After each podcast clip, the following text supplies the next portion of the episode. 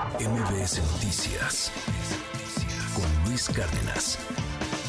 Hoy es viernes de ciencia con Arturo Barba. Arturo, siempre me da un gustazo poderte saludar. ¿Cómo que han desarrollado una nariz electrónica que podría detectar cánceres difíciles de diagnosticar? Yo había escuchado que con los perros, que algunos animales podían detectar ciertas enfermedades, pero ya una nariz electrónica, qué interesante. A ver, cuéntanos. Buen día, Arturo.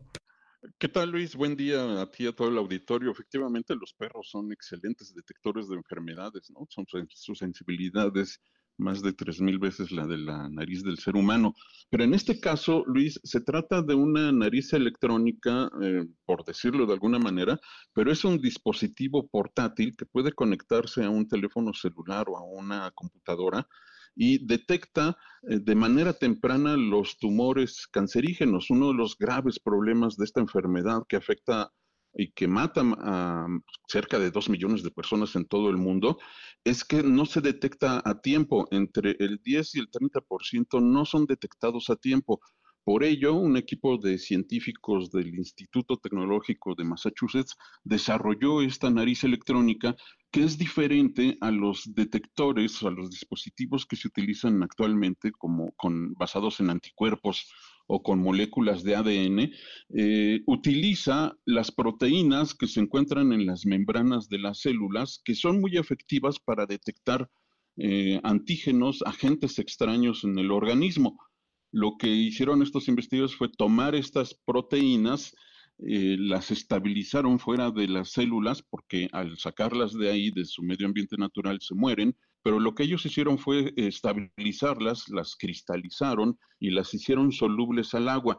Y esto permitió sacarlos de ahí de su entorno natural y ponerlos en pequeños dispositivos de grafeno. Grafeno es un compuesto de carbono puro que es muy inestable o, o estable, cualquier, depende de la perspectiva, eh, ante los cambios de electricidad. Entonces, al colocarlos encima de, estos, de este grafeno, estos receptores de las, de las células detectan con una eficiencia del 100% eh, cualquier presencia, no solo de moléculas que son precursoras de, del cáncer, sino que incluso otras enfermedades como el Alzheimer, y lo pueden detectar con mucho tiempo de antelación. Y una vez que lo detectan, que perciben la presencia de esas moléculas, de esas enfermedades, traducen la señal en, una señal eléctrica que es leída por este dispositivo que eh, manda la información a un smartphone o una computadora.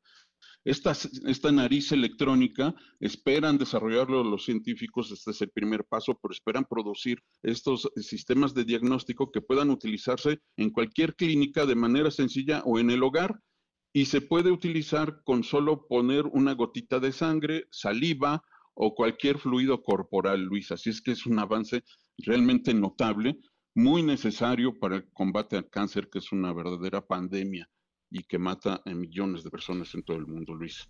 Pues muy interesante ahí este asunto. ¿Cuándo crees que pueda estar disponible eh, ya y que veamos algo similar que se esté usando en hospitales? Todo esto es investigación, pero a veces nos sorprende lo rápido que puede avanzar y, cambiar el paradigma de cómo se trataba o se diagnosticaba una enfermedad. Los científicos esperan que este mismo año, Luis, se puedan aplicar ya en pruebas un poco, eh, en hacer pruebas clínicas porque ya se desarrolló el dispositivo, ya se pudieron estabilizar las, los receptores de las membranas de las células, ahora solo es en producirlo en masa y en bajo precio, Luis. Yo creo que, eh, como ellos señalan que a finales de este año, yo creo que podría estar disponible el próximo año, Luis. Gracias, Arturo. Te mando un abrazo y más información en tu cuenta de Twitter. Bueno, ahora se llama X, pero ahí en, en las redes, ¿cuáles son?